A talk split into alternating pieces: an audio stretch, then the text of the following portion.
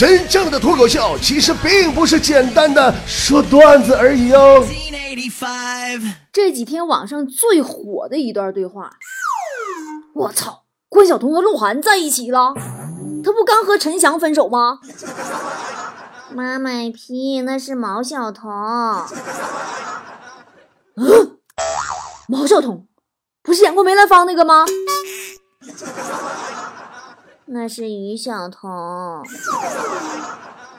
嗯，于晓彤不是 S N H 什么四十八那个吗？对不起啊，那个那个 fourteen eight 那个吗？那是李雨桐。李艺彤不是刚和薛之谦撕逼吗？那是李雨桐。真的讲真，我特别想知道关晓彤是谁。这几天啊，鹿晗和关晓彤的事儿啊，坨坨已经受刺激三天了，真是搞不懂。明星分手的时候，你说不相信爱情；明星在一起了，你又说不相信爱情，咋事儿？这是啊？你到底相信啥呀？尤其是坨坨，你要振动振不不是振动起来，是振作起来，化悲痛振动为动力。你想啊，有人二十多岁嫁给周杰伦。也有人二十多岁泡到鹿晗，你二十多岁还躺在家里看新闻联播，每天晚上七点钟看着主持人对你说“大家好”，你说你自己好不好？自己心里没点逼数吗？二零一七年啊，已经过去四分之三了，要相信美好的事情总会发生，只是不确定和你有没有关系而已。其实跟我也没啥关系。哎呀，坨坨是看新闻，我是窝在家里边看电视。哎，现在电视里边的广告我也真是服了。昨晚上电视剧里插播一个寿司的广告，内容呢是一对情侣一边吃寿司，一边讨论结婚的事儿。结果吃到一半，啪出个灯泡一亮，说我们还是算了吧。然后打出广告词：金枪鱼含丰富 DNA，为大脑添智力。什么玩意儿乱七八糟的？不是，就是有智商了就不结婚了呗？你会聊天不？这世界上啊，不会聊天的人大有人在。就比如说，跟我一起看电视的我爸我妈，我妈呀和我躺在沙发上一起吃零食，我爸走过来给我一顿训啊，你都多大了还吃零食？我就弱弱的说，我说我妈也在吃，你为啥不说她呀？我爸说，你妈再胖都有我要呢，你呢？啊？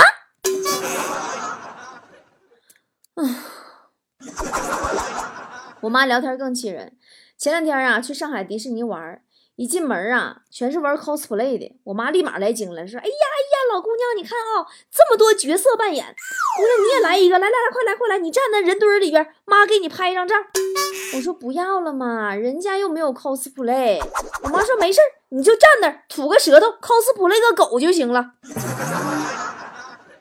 以后我妈回老家给我打电话说要寄腊肉给我，我说不用寄，太麻烦了，而且啊那猪肉脂肪高，要少吃。我妈当时不乐意了，说咋的呀？你还嫌弃上猪了是不是啊？当年超生你的时候，别人把我们家猪牵走才保住了你，你呀就是咱家猪用生命换来的。家里根本待不下去，我跟你说，我又出去看个电影吧。售票员聊天也能把人聊死。我买票一张四十五，给了售票员一百，他居然找我十块。我手里拿着钱，和售票员对视五秒，售票员略显惊讶，问我：“嗯，呀，你一个人看电影啊？” 对于不会聊天的人呢，我是深受其害的。哪怕不出门，坐在家里边，我无聊发在朋友圈，我都会挨撅。我发了一条：“我的意中人。”是一个盖世英雄，有一天他会踩着七色云彩来娶我。强子给我评论：孙悟空吗？别做梦了，他敢娶你敢嫁吗？你有没有想过，在一个月黑风高的夜晚，你俩许久不见，开房去，干柴烈火，他去洗澡，让你在床上等他，洗完之后，你用吹风机给他吹了一晚上的毛。嗯。这个世界啊，有个很奇妙的规律，就是吸引力法则。你是谁便吸引谁。强子自己不会说话，吸引的就都是唠嗑能噎死人那种主。当年啊，强子初中时候，他们学校混混特别多。有一天让强子遇到一伙，迎面走过来给强子就一顿揍，理由是你他妈竟然敢跟我撞衫，不想活了是不是？强子说：“那么大哥，咱俩穿的都是校服啊。”边上另外一个混混不耐烦了，上来又一个嘴巴子。我打你还帮你找理由，已经很给你面子了。有回在办公室也是，强子跟思思套近乎，说妞儿，那什么，这有个测试，咱俩来测试一下默契度呗。思思说不测，强子说那么你测一个呗。思思说不用测了，你看啊，你想测，我不想测，答案已经有了，我们默契度为零。坨坨跟小月月是室友，刚才俩人办公室聊天，坨坨跟月月说。说，据说呀，每一个有趣、有才华、你特别想认识的人的背后，都有一个又脏又乱、狗窝一样的房间。月月说：“那可我不是啊。”坨坨说：“对呀，所以没人想认识你啊。”月月上楼下凉皮店买凉皮，跟老板说：“老板，给我来份擀凉皮儿，我要小碗。”啊，多放豆芽、黄瓜、面筋，还有面皮儿，多放一点，凉皮都多放一点。老板就懵了，说：“姑娘，你什么能少放点儿？”月月说：“盐少放点吧，我不太喜欢吃咸的。”当天晚上，月月就领教了一个比他还不会聊天的面筋店老板。你说你老愿意吃主食，能不胖吗？又凉皮又面筋。月月晚上啊，去买烤面筋，觉得挺好吃，就问老板：“哎呀，你说你这么好吃，为什么不去学校门口卖呢？那肯定赚大了。”老板说：“不行，我这个不卫生，不能给孩子们吃。”但我生活中啊，我也真的见过特别会聊天的东北澡堂的搓澡大姐，真是半拉心理咨询师啊！给你的肉体去泥的同时，还能帮你去除心灵的污垢。我说我肚子全是肉吧，大姐说：“哎呀，你这不算胖，前两天来个胖子，顶正常三个，我搓老半天，最后他自己不好意思，还给我加了一个搓澡的钱。当时你说整我都不会接了，你说我是加钱是不加钱？然后我说我每个月工资全光吧，大姐说：哎呀，年轻人就应该这样，我们年轻时候啊能攒住钱，但因为那个时候没啥买的呀，年轻时候不花钱，老了没啥花钱地方，攒钱有啥用啊？所以说大妹子再做个盐奶浴啊。”隔壁老王呢，是我们工作室最会说话的人。有一回我出差，让老王啊帮我喂办公室里的鱼。过几天给我打电话说：“哎，领导，你那鱼真好看，是啥品种，在哪买的？”我当时我就明白了，我说：“你别整没用的了，死几条说吧。”其实人生在世啊，与人沟通、链接、会聊天，简直太重要了。一张嘴就把天聊死的人，生活中处处充满了尴尬。昨天我在超市。碰见我初中时候的政治老师了，他在冰柜前面搁那挑酸奶呢，没看见我。我呢特别热情，毕竟看上老师了嘛，对吧？咱得主动啊。我走到他跟前刚一张嘴，突然发现忘他姓啥了。姓啥呢？姓啥呢？真想不起来了。情急之下，我故作惊讶喊：“哎，政治老师！”他抬头看看我，扶了一下眼镜，也特别惊讶说：“呀，这不是我的学生吗？”你看看。两个反应机敏的人用巧妙的语言方式互相避免了尴尬。会聊天主要的一点呢，其实就是站在对方的角度考虑问题，帮对方避免尴尬，而不是帮自己避免尴尬。我们经常会发现哈，我们以前小的时候写作文直接下笔，不管写的什么也不打草稿，可现在跟人说话心里却要打无数次的草稿，修改呀，整齐呀。你发现你在网上风趣幽默，话多的不得了。突然别人邀请你面基，出来吃个饭，你就怂了，这找理由那找理由不敢去。你以为这是社交恐惧症啊？其实你是觉得自己矮、丑、穷，让你失去了网上那份侃侃而谈的自信吧？哈佛大学曾经做过一个实验，这个实验啊，从一九三八年开始，对七百二十四名男性做了长达七十五年的跟踪调查。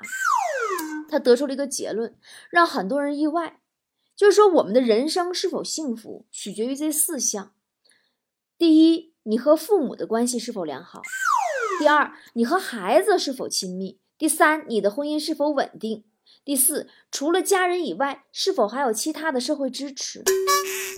如果这四项，你都做到了，都很好，那你的人生肯定幸福指数非常高。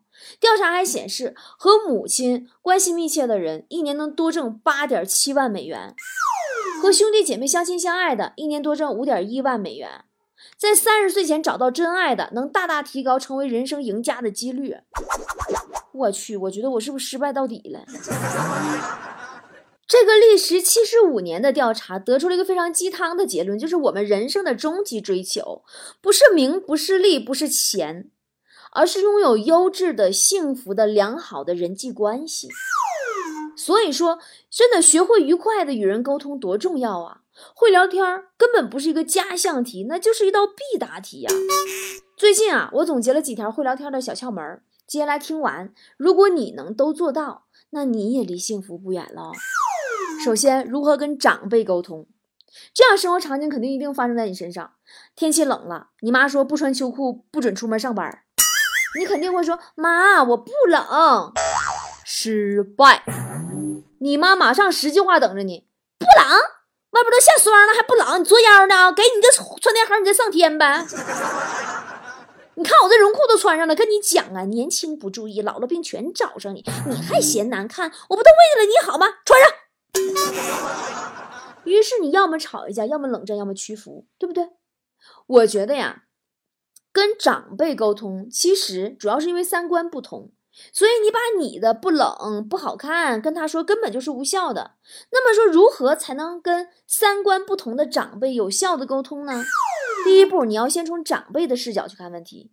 你要说，哎呦，妈妈，我知道你都是为了我好，穿秋裤的确暖和。哎，他得到肯定了。第二步，找到他能听进去的理由。他什么能听进去呢？哎呀，我们工作呀，规定这个公司着装要精神和体面，你穿上秋裤，整个人很臃肿。妈妈，你看我要被公司罚了，可怎么办呀？你也不愿我被公司罚吧？哎，第三步，你给出一个完整的解决方案，告诉他说，你说我。出门啊，上班我坐地铁，地铁上就有空调，办公室暖气也足，冻不着。妈妈，你不知道，我在办公室穿那么厚，整个秋裤，那家有暖气还有空调，热的一裤兜子汗呐。出门啊，吹风就感冒，并且如果我要出门办事，我打车到办事的地方，不会在外边待太久的，你放心吧。所以，我能不穿秋裤了吗，我的好妈妈？解决。OK 了，那我们接着说，我们成功的没穿秋裤到了公司，开会的时候，一个同事提出的方案好像不太对劲儿，那么我们要怎么不尴尬、不失礼貌的提出反对的意见呢？你会不会说，哎呀，这个我这个人呐，说话直，你别介意啊，这个我觉得吧，这个方案肯定行不通啊，失败。这时候，对方的嘴上虽然说啊没事儿，那您说您意见呗，但其实心里的潜台词是滚你们俩待去吧，还不介意？我很介意呀！你以为你是谁呀？你有啥根据推翻我方案呢？你有经验了不起呀？我新来的咋瞧不起我呀？你的经验已经过时了，自以为是，老古董。真的，俗话说，一千个读者心中有一千个哈姆雷特。每个人面对同一件事情都有不同的看法，这是很正常的。当你在提出自己的看法的时候，一定要先跟对方说明白，这只是你自己的感受，才能让对方不会感觉被你攻击了，你们才能继续愉快的唠嗑。你可以这么说呀，哎呀，不好意思哈，我呢，我可能在这方面我太过于敏感了，但是我总觉得哪里不太对劲儿呢。哎，你这么的人不就好接受多了吗？那么好，那接下来你要接待客户，可是运气特别不好，你的客户发飙了。那么如何安抚一个炸了的人呢？哎，我觉得用炸了的人就形容服务行业遇到的那些奇葩的客户，非常非常行那个贴切。炸了，这一条你们记好了，真的是很受益于很多服务行业。大多数的人啊，面对一个炸的人，都会选择说啊，您先冷静一下，这绝对是失败的。你这话一出，对方不仅是炸了，他都能疯。还冷静？你让我冷静咋的？你你说我失去理智了，我气糊涂了啊啊！哎，然后他跟你巴拉巴拉巴拉巴拉哔哔哔哔哔哔哔哔就没完了。你要知道这句话，你先冷静一下，他的杀伤力等同于……那你要这么想，我也没有招啊。你的潜台词是在说对方精神不大好，疯了。你这不火上浇油呢吗？好的应对方式是。先引导他的情绪，帮他解决问题。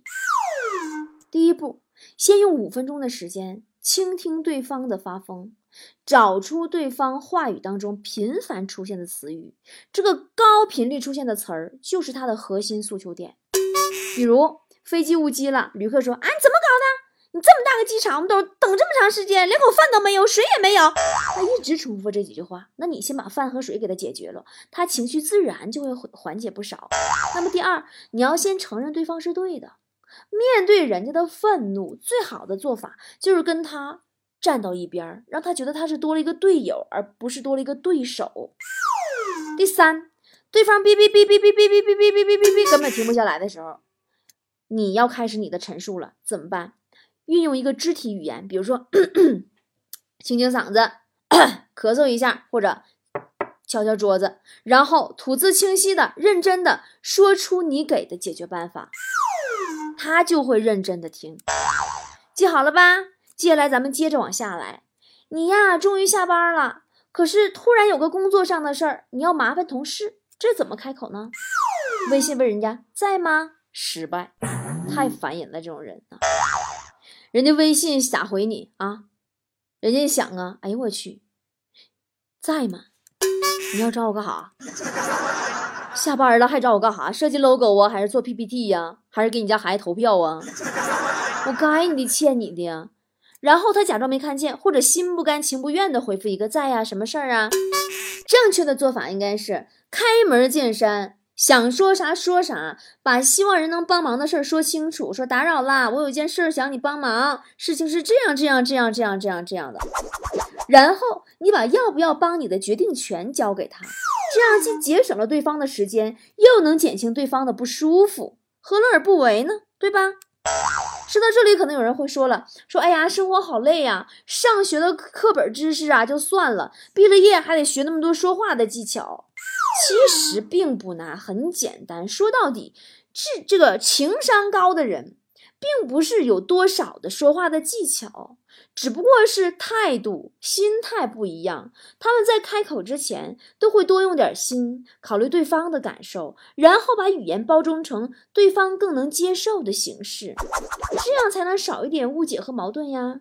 毕竟我们人类啊是群居动物，不是独居动物，谁不想让自己更加愉快的融入，让自己的工作生活更便利、更好呢？对吧？Baby blue staring in the window pane, just counting drops of rain. Wondering if she's got the guts to take it. Running down